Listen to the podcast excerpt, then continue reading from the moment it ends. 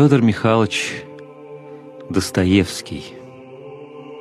Русский инок. Страницы из романа «Братья Карамазовы». Передача первая.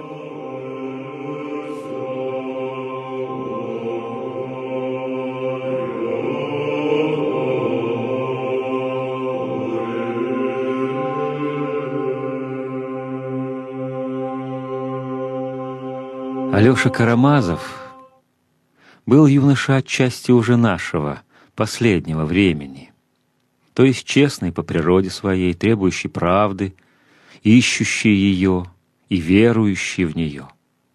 А уверовав, требующий немедленного участия в ней всею силою души своей, требующий скорого подвига с непременным желанием хотя бы всем пожертвовать для этого подвига, даже жизнью.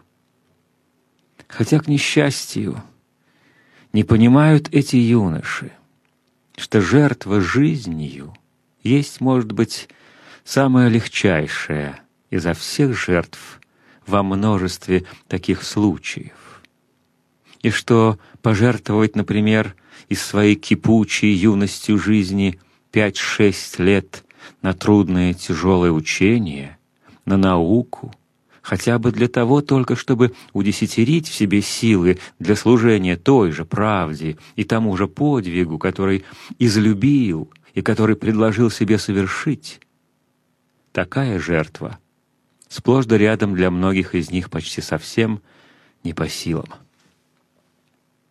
Алёша избрал лишь противоположную всем дорогу, но с той же жаждой скорого подвига. Едва только он, задумавшись серьезно, поразился убеждением, что бессмертие и Бог существуют, то сейчас же, естественно, сказал себе «хочу жить для бессмертия», а половинного компромисса не принимаю.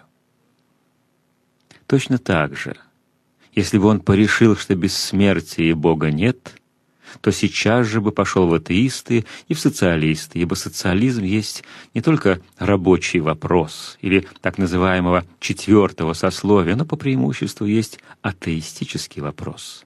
Вопрос современного воплощения атеизма, вопрос Вавилонской башни, строящейся именно без Бога, не для достижения небес с земли, а для сведения небес на землю. Алёше казалось даже странным и невозможным жить по-прежнему. Сказано «Раздай все и иди за мной, если хочешь быть совершен». Алёша и сказал себе «Не могу я отдать вместо всего два рубля, а вместо «иди за мной» ходить лишь к обедне. Из воспоминаний его младенчества, может быть, сохранилось нечто о нашем подгородном монастыре, куда могла возить его мать к обедне. Может быть, подействовали и косые лучи заходящего солнца пред образом, к которому его протягивала его кликуша-мать. Задумчивый он приехал к нам тогда — может быть, только лишь посмотреть, все ли тут, или тут только два рубля. И в монастыре встретил этого старца. Старец этот был старец Засима. Но надо бы здесь сказать несколько слов и о том, что такое вообще старцы в наших монастырях. И вот жаль, что чувствую себя на этой дороге недовольно компетентным и твердым. Попробую, однако, сообщить малыми словами и в поверхностном изложении. И, во-первых, люди специальные и компетентные утверждают, что старцы и старчество появились у нас по нашим русским монастырям весьма лишь недавно. Даже нет и ста лет тогда как на всем православном Востоке, особенно на Синае и на Афоне, существует далеко уж за тысячу лет. Утверждают, что существовало старчество и у нас на Руси во времена древнейшие или непременно должно было существовать, но вследствие бедствий России, татарщины, смут, перерыва прежних сношений с Востоком после покорения Константинополя, установление это забылось у нас, и старцы пресеклись. Возрождено же оно у нас опять с конца прошлого столетия одним из великих подвижников, как называют его Паисием Величковским и учениками его. Но и доселе, даже через сто почти лет, существует весьма еще не во многих монастырях, и даже подвергалось иногда почти что гонениям, как неслыханное по России новшество. Итак, что же такое старец? Старец — это берущий вашу душу, вашу волю в свою душу и в свою волю. Избрав старца, вы от своей воли отрешаетесь и отдаете ее ему в полное послушание, с полным самоотрешением. Этот искус, эту страшную школу жизни, обрекающий себя, принимает добровольно, в надежде после долгого искуса победить себя, овладеть собою до того, чтобы мог, наконец, достичь через послушание всей жизни уже совершенной свободы, то есть свободы от самого себя. Избегнуть участи тех, которые всю жизнь прожили, а себя в себе не нашли. Изобретение это, то есть старчество, не теоретическое, а выведено на Востоке из практики, в наше время уже тысячелетней. Обязанности к старцу не то что обыкновенное послушание, всегда бывшее и в наших русских монастырях, тут признается вечная исповедь всех подвязающихся старцу неразрушимая связь между связавшим и связанным.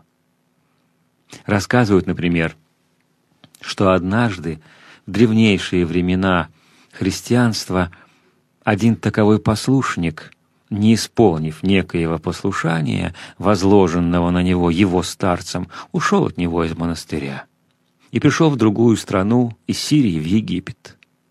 Там, после долгих и великих подвигов, сподобился, наконец, претерпеть истязание и мученическую смерть за веру. Когда же церковь хоронила тело его, уже чтя его как святого, то вдруг при возгласе диакона, оглашенные «Изыдите!», гроб с лежащим в нем телом мученика сорвался с места и был извергнут из храма и так до трех раз.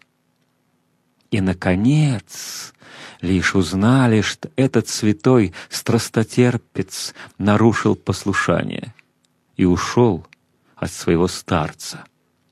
А потому без разрешения старца не мог быть и прощен, даже несмотря на свои великие подвиги. Но когда призванный старец разрешил его от послушания, Тогда лишь могло совершиться и погребение его. Конечно, все это лишь древняя легенда, но вот и недавняя быль. Один из наших современных иноков спасался на Афоне. И вдруг старец его повелел ему оставить Афон, который он излюбил как святыню, как тихое пристанище до глубины души своей — и идти сначала в Иерусалим на поклонение святым местам, а потом обратно в Россию, на север, в Сибирь. Там тебе место, а не здесь. Пораженный и убитый горем монах явился в Константинополь ко Вселенскому патриарху и молил разрешить его послушание, и вот Вселенский владыка ответил ему, что не только он, патриарх Вселенский, не может разрешить его. Но и на всей земле нет, да и не может быть такой власти, которая бы могла разрешить его от послушания, раз уже наложенного старцем. кроме лишь власти самого того старца, который наложил его. Таким образом, старчество одарено властью в известных случаях беспредельною и непостижимою. Вот почему во многих монастырях старчество у нас сначала встречено было почти гонением. Между тем старцев тотчас же стали высоко уважать в народе.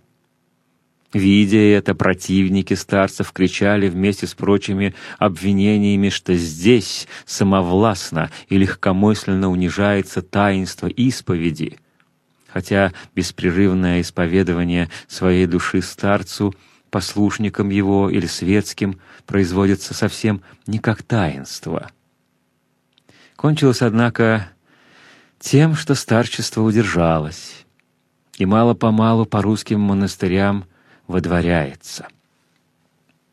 Правда, пожалуй, и то, что это испытанное и уже тысячелетнее орудие для нравственного перерождения человека от рабства к свободе и к нравственному совершенствованию может обратиться в обоюдоострое орудие.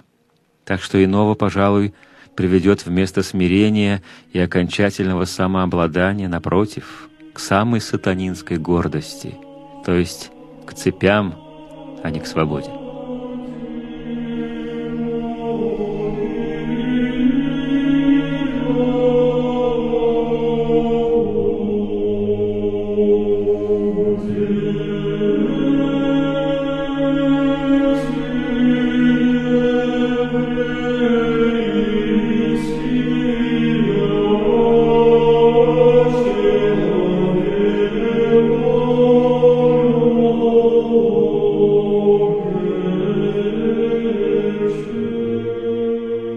Старец Засима был лет 65.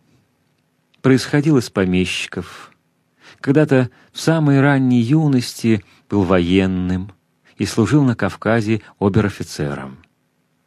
Без сомнения, он поразил Алёшу каким-нибудь особенным свойством души своей.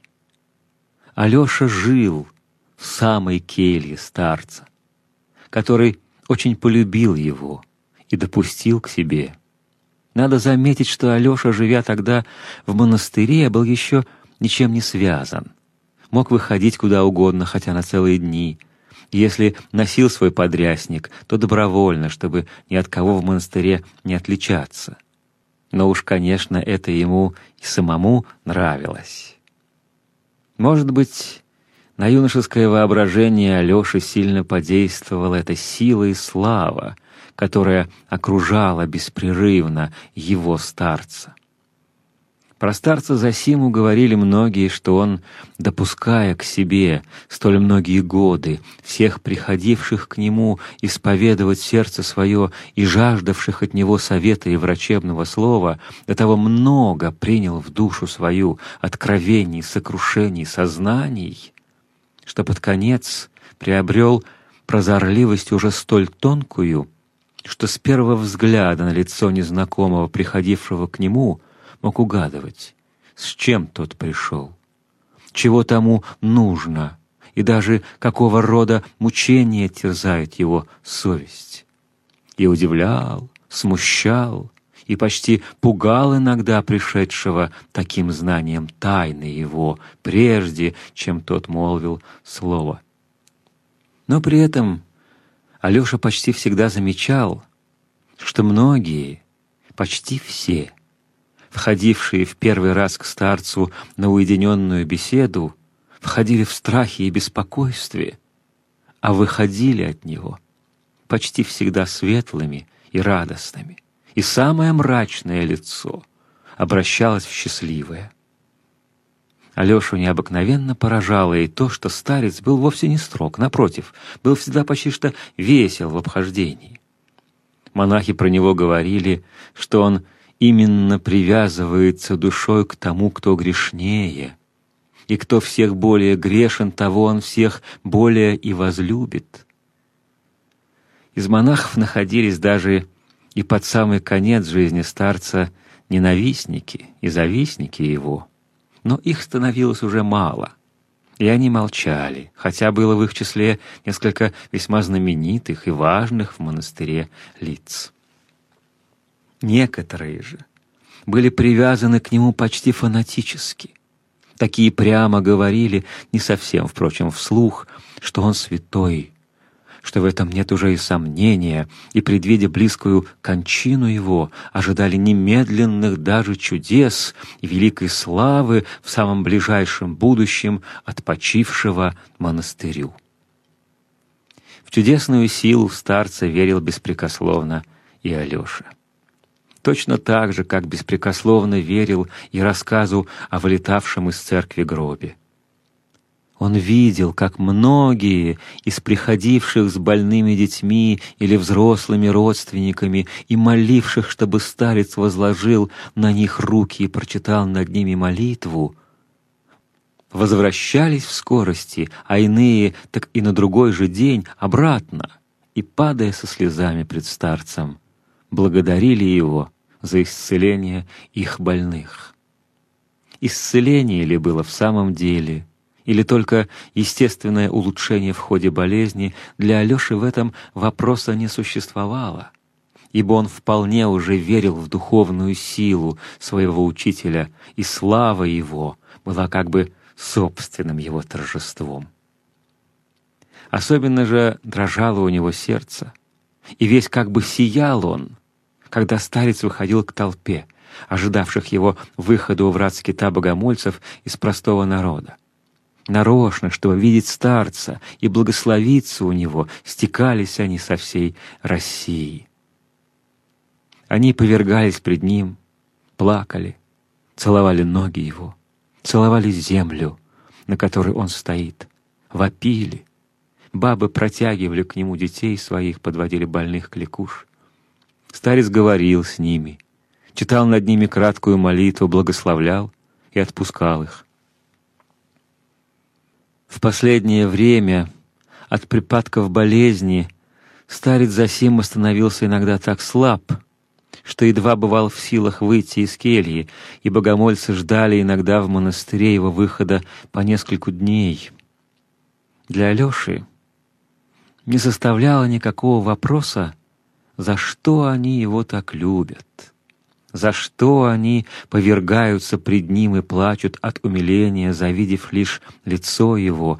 О, он отлично понимал, что для смиренной души русского простолюдина, измученной трудом и горем, а главное, всегдашнюю несправедливостью и всегдашним грехом, как своим, так и мировым, нет сильнее потребности и утешения, как обрести святыню или святого, пасть пред Ним и поклониться Ему. Если у нас грех, неправда и искушение, то все равно есть на земле там-то, где-то святой и высший. У того зато правда, тот зато знает правду, значит, не умирает она на земле, а стало быть, когда-нибудь и к нам перейдет и воцарится по всей земле, как обещано. Знал Алёша, что так именно и чувствует и даже рассуждает народ. Он понимал это. Но то, что старец именно и есть, этот самый святой — этот хранитель Божией правды в глазах народа, в этом он не сомневался нисколько и сам вместе с этими плачущими мужиками и больными их бабами, протягивающими старцу детей своих.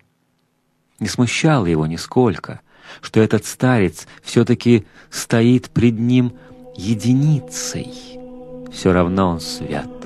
В его сердце тайна обновления для всех — та мощь, которая установит, наконец, правду на земле, и будут все святы, и будут любить друг друга, и не будет ни богатых, ни бедных, ни возвышающихся, ни униженных, а будут все как дети Божии, и наступит настоящее Царство Христово. Вот о чем грезилось сердцу Алёши Карамазова.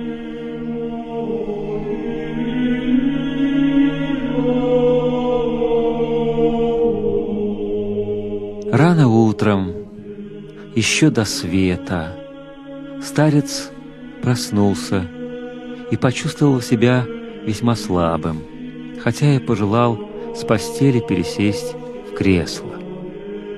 Это был невысокий, сгорбленный человечек с очень слабыми ногами, всего только, как мы уже говорили, 65 лет, но казавшийся от болезни гораздо старше, по крайней мере, лет на десять.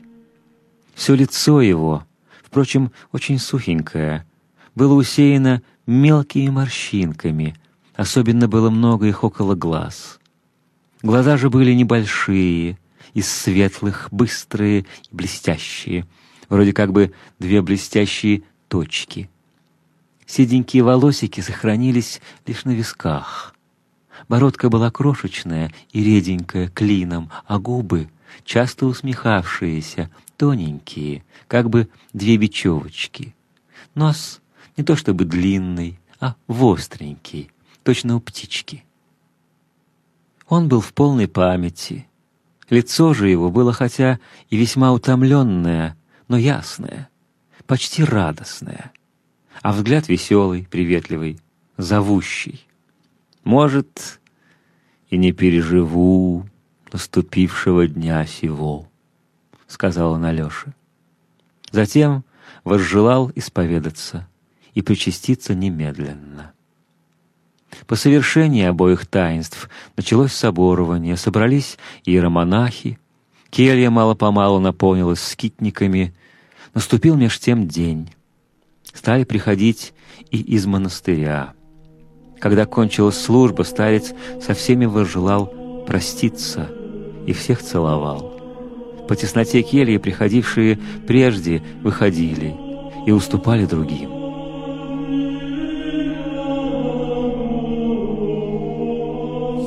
«Любите друг друга, отцы», — учил старец, сколько запомнил потом Алеша. «Любите народ Божий».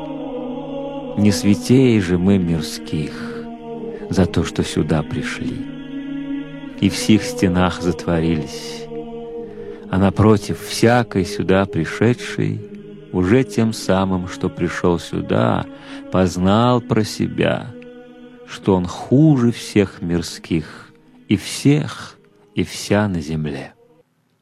И чем долее потом будет жить инок в стенах своих, тем чувствительнее должен и сознавать сие.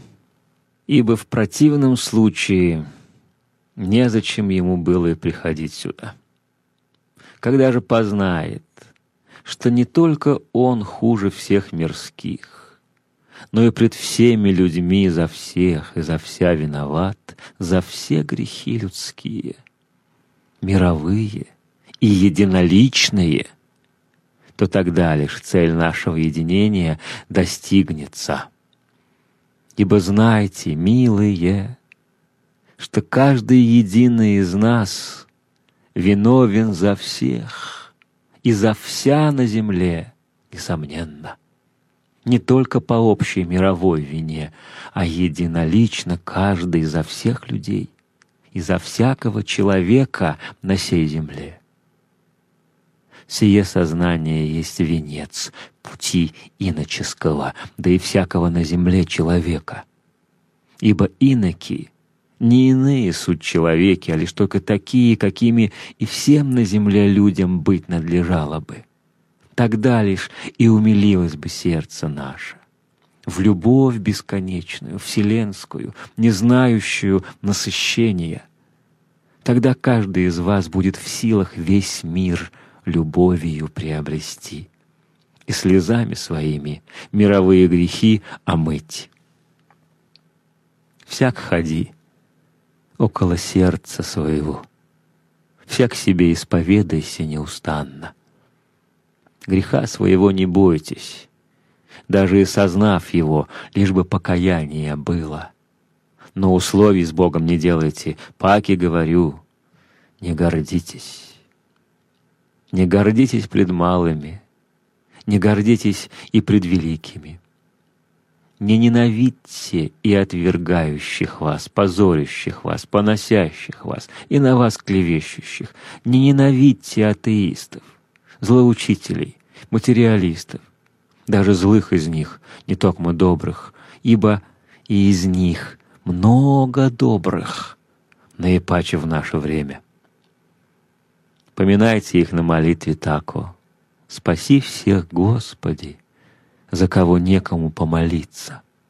Спаси и тех, кто не хочет Тебе молиться. И прибавьте тут же, не по гордости моей молю о сем, Господи, ибо и сам мерзок есмь паче всех и вся. Народ Божий любите. Не отдавайте стада отбивать пришельцам, ибо если заснете в лени и в брезгливой гордости вашей, опущив корыстолюбии, то придут со всех стран и отобьют у вас стадо ваше. Толкуйте народу Евангелия. Неустанно, не лихаимствуйте, сребра и золота не любите, не держите, веруйте и знамя держите высоко, возносите его,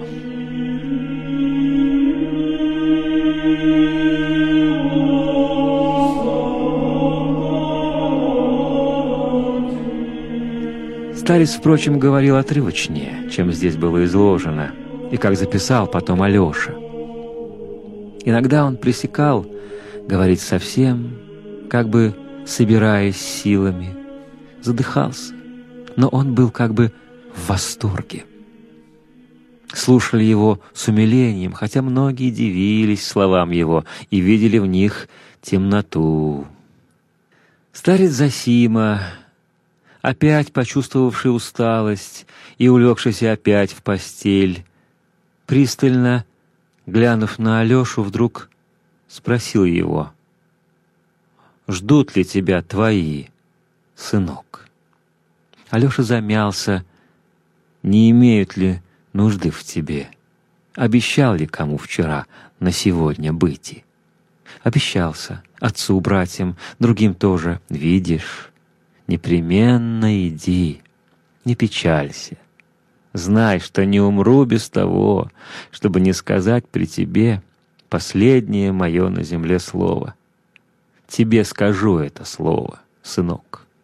Тебе и завещаю его. Тебе, сынок милый, ибо любишь меня. А теперь пока иди к тем, кому обещал. Алёша немедленно покорился, хотя и тяжело ему было уходить, он заспешил, чтобы, окончив все в городе, поскорее воротиться. Как раз и отец Паисий, духовник старца, молвил ему напутственное слово, когда уже они оба вышли из кельи. «Помни, юный неустанно!» Так прямо и без всякого предисловия начал отец Паисий, что мирская наука, соединившись в великую силу, разобрала, в последний век особенно, все, что завещено в книгах святых нам небесного, и после жестокого анализа у ученых мира сего не осталось изо всей прежней святыни решительно ничего. Но разбирали они по частям, а целое просмотрели. И даже удивление достойно до какой слепоты тогда как целое стоит пред их же глазами незыблемо, как и прежде, и врата адовы не одолеют его. Разве не жило оно девятнадцать веков? Разве не живет и теперь в движениях единичных душ и в движениях народных масс, даже в движениях душ тех же самых, все разрушивших атеистов живет оно, как прежде, незыблемо? Ибо и отрекшиеся от христианства — и бунтующие против него в существе своем сами того же самого Христова облика суть. Таковыми же и остались, ибо до сих пор ни мудрость их, ни жар сердца их не в силах были создать иного, высшего образа человеку и достоинства его, как образ, указанный древле Христом. А что было попыток, то выходили одни лишь уродливости. Запомни сие особенно, юный, ибо в мир назначаешься отходящим старцем твоим.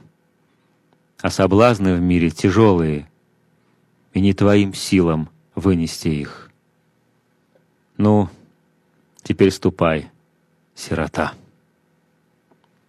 С этим словом отец Паисий благословил его. И Алёша вдруг понял, что в этом строгом и суровом доселе к нему монахе он встречает теперь нового, неожиданного друга. Точно как бы старец Засима завещал ему его, умирая. А может быть, так оно и впрямь между ними произошло, — подумал вдруг Алёша. Неожиданное же и ученое рассуждение его, которое он сейчас выслушал, именно это, а не другое какое-нибудь, свидетельствовало лишь о горячности сердца отца Паисия. Он же спешил как можно скорее вооружить юный ум для борьбы с соблазнами и оградить юную душу ему завещанную оградой, какой крепче и сам не мог представить себе.